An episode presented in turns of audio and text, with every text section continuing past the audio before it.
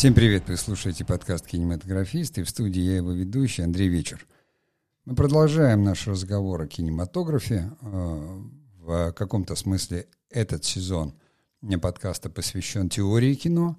Я уже говорил, и, наверное, мне придется повторять в каждом подкасте, потому что каждый подкаст слушается по отдельности, что это не классическое понимание теории кино, то, как ее там проходит в Авгике, то, как э, этим занимаются киноведы, Э, теория все равно это э, изучение, да, как бы самого феномена, вида. И в прошлом подкасте мы говорили о кинематографе как о, искусстве, его сущности как искусстве, да, то есть первый подкаст «Сущность кино», второй «Искусство», э, кинематограф как искусство. И здесь самое важное, только я напоминаю, что мы искусство рассматриваем, да, как выражение мыслей, чувств, как образное постижение действительности, что, в общем-то, является – так вот, чтобы было понятней, этот подкаст я хочу продолжить, э, с одной стороны, эту тему, но расширить ее до понятия культуры, то есть кинематограф как культура, да, как культурный феномен.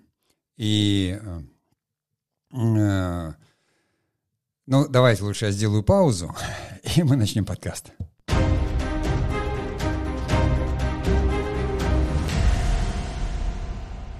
Я просто Э, мучительно размышлял мне во вводной э, части сказать о том, что такое культура, или уже в э, части подкаста. Культура, простыми словами, да, мы все понимаем, это то, что уже есть.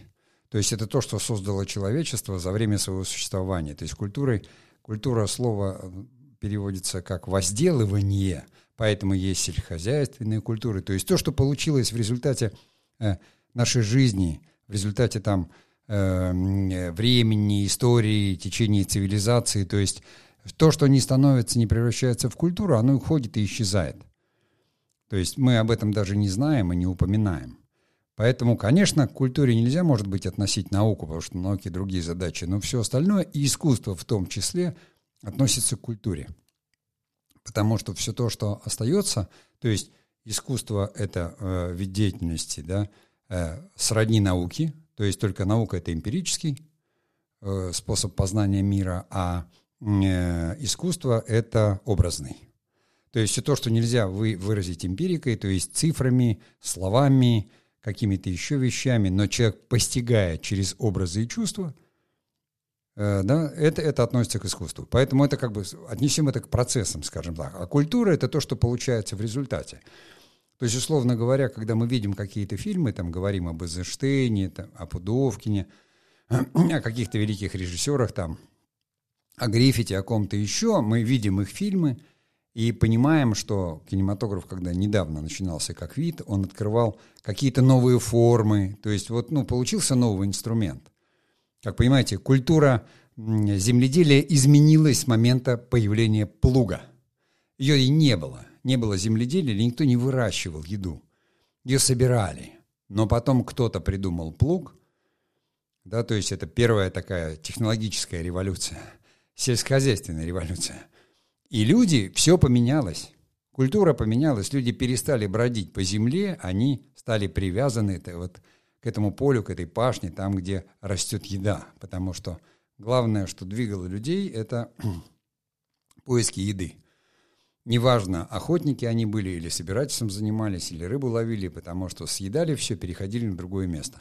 А когда научились выращивать, в принципе, да, с кинематографом то же самое. Появилась камера, новая возможность. Сначала кто-то ее опробовал, тестировали, тестировали, а потом пришел кто-то и сказал, вау, ребят, это же совершенно вообще иной способ познания мира. Вот через кисть это одно, там через резец, да, и камень это другое. Через пластику мы говорили в прошлом подкасте да, про пространственно-временные э, там, виды искусств. Э, то есть э, кто захочет, может послушать или переслушать. И есть еще у искусства такое как бы подразделение, оно называется прикладное. То есть, да, декоративно-прикладное искусство. Потому что так или иначе это все то, что мы относим там к поделкам или к промыслам. Здесь нужно еще сделать обязательно сносочку, сказать, что если вы помните, а вы должны это помнить, да, что все равно всегда есть творчество, так называемое. Это всем нам присущее с рождения, но у многих потом почему-то подавленное совершенно э, способность, да, а не потребность, это способность. И э, всегда, когда вот появились высокие искусства, так называемые, где необходимо было человеку все равно какая-то там грамота, инструменты, то есть, ну, понимаете, там Бетховен, чтобы написал свои симфонии, сонаты, для этого должны были сложиться не только какие-то обстоятельства, да, должна быть возможность, средства, а была народная же музыка, да, то, что там э, на каких-то сопелках, там, гуслях и балалайках играли и пели. Э, то есть всегда было народное искусство, как в театре, я точно как, как человек из театра а, в своем бэкграунде, в своем начале. Я знаю, что там театр берет начало. Был греческий театр, который относится к классическому, а был народно-площадной, балаганы. То есть абсолютно точно там в Англии был театр «Глобус», и скоморохи выступали на площади. Вообще э, там, а, а на Руси вообще скоморохи были, и первый театр появился только вот, считается, что Федор Волков его основал как говорится, хотя до этого были там какие-то придворные театры. Здесь то же самое. Вот с кино ровно та же самая история. То есть сначала все пробуют, пробуют, пробуют, потом приходит человек и делает что-то, что вдруг бах и а, меняет все. Да? То есть там Гриффит открывает монтаж, а Мельес там открывает какие-то там спецэффекты свои, кто-то еще этим начинает. Потом приходит человек, который занимается изучением жизни как искусством Эйзенштейн, скажем, хотя не он первый, да, в данном случае, но у нас он самая яркая фигура. И он, получая заказ, просто заказ от партии и правительства на 20-летие там, революции 1905 года, вдруг снимает броненосец Потемкин. Даже не знал, про что это снимать. Просто оказался в Одессе, увидел лестницу, пришла в голову сцена. Почему она ему в голову пришла? Ну, потому что он исследовал жизнь как художник. То есть э, простая лестница, по которой шли обычные люди, могла вызвать в его голове вот такие представления, которые мы потом увидели в этой классической сцене, да, которая есть в броненосце Потемкина, вот Потемкинская лестница. Понимаете, человек, вдохновленный революцией, абсолютно точно, этими переменами, э, каким-то образом преодолевающий свои какие-то там комплексы – еще что-то, решающий свои... То есть такой же, как мы с вами, абсолютно. Но его мышление, его, как говорится, гениальность, она была в том, что все, что он, во-первых, он исследовал новое, и он был революционером, э, в смысле, в искусстве. Потому что тогда время было революционное. И авангард, и конструктивизм, понимаете? И, и еще какие-то, все менялось. Маяковский говорил, надо писать стихи вообще все с маленькой буквы и без запятых, потому что ритм важен, а грамматика не нужна отменить. Э, понимаете, там, я не знаю, Малевич отменял там сюжеты в, в живописи и говорил, нужно... То есть это время такое было. Э, а здесь совершенно новое искусство, кино. Он говорит, что мы должны показать? Что? Посредством вот этой камеры, когда я могу укрупниться и что-то важное показать... Э, Э, воздействовать прямо. Недаром же Ленин сказал, да, искусство для нас важнейшим является кино. Нам с вами, как людям, исследующим кинематограф и интересующимся им, нужно понимать эти вещи обязательно, что, что как бы лежит в основе. И почему какой-то фильм относят к категории искусства, а какой-то не относят. Почему какой-то э, фильм становится как бы феноменом в культуре, и э, там вот как сейчас советское кино, которое там на кинопоиске имеет 8-9 там баллов, да, а современные фильмы там 6 от силы 7, ну если там не какие-то раскрученные хиты, может быть. И как же так получается, что вот в онлайн-кинотеатре лежат рядом, и тем, кому надо, там сделают плейлист авторское кино. Авторское кино ведь оно не всегда как бы становится искусством. Оно нам только сообщает, что это взгляд на что-то одного человека – авторское кино, что этот человек как раз занимается посредством кинематографа а, образным осмыслением действительности. Но фильм потом могут не отнести к категории искусства и сказать, ну нет, это скорее жанровое кино. Там занимаются этим киноведы, фестивали или зрители занимаются. Да, классифицируют. Ну, людям надо же все классифицировать. У нас есть там киноведы. То есть ученые от кино, которые хорошо владеют теорией кино, накопленными знаниями, общими искусствоведческими знаниями, точно могут отличить, что это вот является предметом искусства, а это не является. Но нас с вами это мало, нам интересно и то, и то, и то. Нам сам феномен интересен, да? э, сам вид, как говорится, творческой деятельности этот, и там эта отрасль. Давайте я сделаю паузу, и мы продолжим.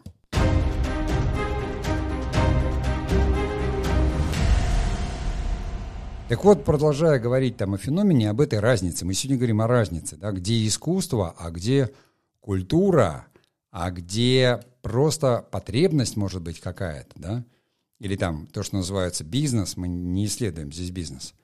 Вот я хотел бы на примере э, фильма, который идет сейчас. Кто-то будет слушать этот подкаст, может, через там три года, я не знаю, но сейчас все равно и через три года будет известно, что вот у нас сейчас феномен фильм «Чебурашка» да, он собрал больше 6 миллиардов рублей. То есть до этого когда-то, там год назад или два, я не помню, был «Холоп», который собрал, то есть все об этом рапортуют, ну как же наше кино наконец-то тут все. Э, там, мы не будем углубляться в какие-то вещи, что кинотеатры сейчас пустуют и смотреть нечего, и все. Мы возьмем сам феномен. Почему? Почему вдруг что-то становится массовым таким? До этого же было там много хороших фильмов. Я знаю режиссера этого фильма – давно уже знаю, лично мы знакомы там. Он, э, его фильмы там про богатырей тоже входят в десятку самых кассовых. То есть человек это умеет делать, он это делал. Является ли этот фильм искусством? Нет. Абсолютно нет, его и не делали как искусство. Его делали как зрелище, как аттракцион. Но вот если его посмотрело столько-то миллионов зрителей, он собрал такую кассу, можно его к этому отнести? Не феномен ли это? Ну как? Столько людей посмотрело, конечно. Нет, там нет образного осмысления действительности. Нету. Там цели и задачи сделать красивое, хорошее развлечение, аттракцион. Театр и цирк – это разные виды искусств. Заметьте, потому что цирк и цирковое искусство – это искусство. Но в цирке там первое значение слова «искусство» – искусный, да? то есть умеющий, а не второе, не образное – осмысление там образно не осмысляют акробаты действительность. Они настолько владеют вот этим цирковым мастерством, что это относится к искусству. Само да, это мастерство. Понимаете? Два же значения у слова. Вот эту разницу нужно видеть все время, понимать. Потому что если в английском языке слово арт художественный, оно означает очень определенные вещи, то к цирку это уже не относят. А у нас в нашем языке эти заимствованные слова, их всегда нагружают там разными смыслами. И вот, допустим, э, я там совершенно спокоен, там, я не смотрел сам «Чебурашку», да, я знаю актеров, я рад за этот успех этого фильма, семейное кино, люди пошли там, ну, не особо ты веришь рекламе, которую передают по телеку, где там все радуются и хвалят. Э, понятно, что, ну, люди довольны, ну, то есть сходили, посмотрели что-то, как вот люди на ярмарку пришли, удовольствие получили, да, они за этим идут. Ну, кругом тяжелая новостная повестка. И тут вдруг, во-первых, понятно, что феномен фильма в чем? Да? Э, Чебурашка. Известный там много десятилетий герой, знакомый старшему поколению, то есть моему.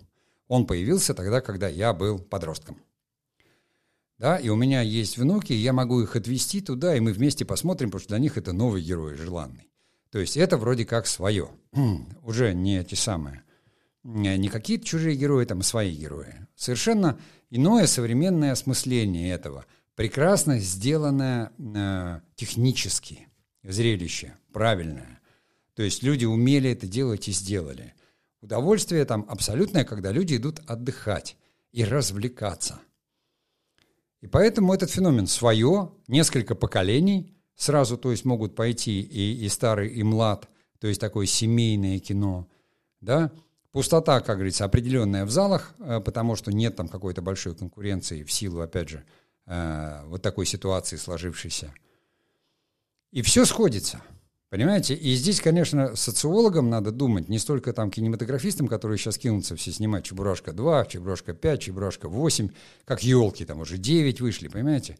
И будут пытаться киска, ну, еще капельку выжимать из этого «Чебурашки» все, что можно – вместо того, чтобы искать что-то другое. А как это искать? Вот что-то другое. Кто должен искать? Художники должны искать, то есть люди искусства должны искать какие-то новые, они смыслами занимаются и образами. Конечно, должны искать те, кто занимаются вот таким кино. Там продюсеры, которые понимают, у нас же не один Чебурашка там был, какие-то еще. А как эти смыслы упаковать таким образом? Добрые, хорошие, сказочные – ну, этот же феномен давно развивается, опять же, почему именно Дмитрий Диченко, а богатыри его, где Баба Яга, Кощей Бессмертный, наши же герои, они же наши. Они наши, но на современный лад. И здесь то же самое сделано. Только Чебурашка современный герой, он не сказочный. Он мультяшный, недавний. То есть это имеет отношение к культуре. Понимаете? Это вы не выкинете Чебурашку из культуры, из, из, уже из российской культуры. В русской его нет, но в русской есть Баба Яга. В русской культуре, в русских сказках Баба Яга, Кощей Бессмертный, Змей Горыныч, понимаете? Где-то у кого-то в какой-нибудь скандинавской культуре есть роли. А в нашей вся эта мультикультурность, которую э, кино нам да, насаждало, привело к тому, что выросло целое поколение, да, которое... То есть есть общемировая культура, и э, там к ней относят уже какие-то виды и подразделения. То есть, э, допустим, тот же самый «Братство кольца», да, если я правильно называю, я не, не особо интересуюсь фэнтези. И вот уже, э, то есть, что американские дети, что наши дети, они все там знают э, там хоббитов, путешествия хоббитов, кого-то еще, или там сказка для взрослых, вот это вот э, про «Игру престолов», который такой политический детектив в жанре фэнтези, да, это популярная культура. То есть, ну, «Игру престолов» там весь мир смотрел, благо, что HBO там могло, то есть это транслировать на весь мир и переводить. Эта культура к искусству не имеет никакого отношения, но это часть мировой культуры, понимаете? Вот Чебурашка не часть мировой культуры, он часть нашей культуры, российской, наш феномен. Да, его любят в Японии, где-то еще, может быть. Но есть вещи, которые становятся, там вот произведения, да, такие же, опять как там «Братство кольца», когда и книга, ее читают все, и, и там про Гарри Поттера, который современный, это уже часть все равно мировой культуры – но не искусство. Совершенно. Я думаю, что эта разница понятна. Потому что здесь, если говорить о Чебурашке, я м- прослушал отзыв одного моего, как говорится, уважаемого мною человека, там, наверное, где-то моего ровесника, который вот э, э, тоже, у него много подписчиков, он занимается, в общем-то, и, как говорится, ну, скажем так, и, и искусством. Я бы сказал, что он искусством занимается, потому что и изучает и говорит об этом, и, и так или сяк, в общем-то, скорее, наверное, даже культурой и просвещением тоже. Неважно. Человек умный, э, подписчиков много, и вдруг вот так я совершенно случайно увидел его разбор Чебурашки. И мне стало грустно, потому что он со всеми вот этими требованиями к высокой культуре, да, к, к искусству фактически, потому что ну, нет высокой и низкой культуры, есть просто культура.